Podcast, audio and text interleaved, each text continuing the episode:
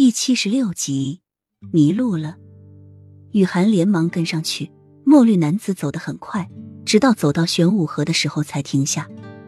玄武桥上挂着、点着各种各样的花灯，有走马灯、琉璃宫灯、二龙戏珠灯、罗汉灯、红纱圆灯、白帽方灯、六色龙头灯等等，竞相放出灿烂光辉，盏盏造型款式不同，灯中的景画饰词每一盏都不一样，却都是流行师傅。名家作画，一时间玄武湖面上流光溢彩，美得无可比拟。雨涵怔了怔，便嬉笑着说：“公子过虑了，我只是识得几个字而已。公子答应我，只要猜对谜底，便会给我一百两，请公子兑现你的诺言。”这么漂亮的灯，他一定要全部埋回去，不然以后真的就没有机会了。所以那一百两银子，他是要定了。墨绿男子。轻轻一笑，你追来就是为了那银子。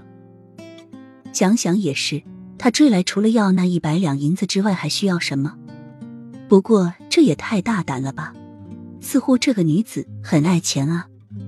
墨绿男子又仔细的打量了夏雨涵，身着朴素，发髻简单，身上没有带任何的配饰，就连头上也只插了一只翠绿的玉簪，不似有钱人家的，也不像是普通平民家的。介于两者之间，墨绿男子点点头，身后的随从便从众多银票中抽出一百两银票，交给了雨涵。雨涵瞥了一眼，厚厚的一沓，有钱人啊！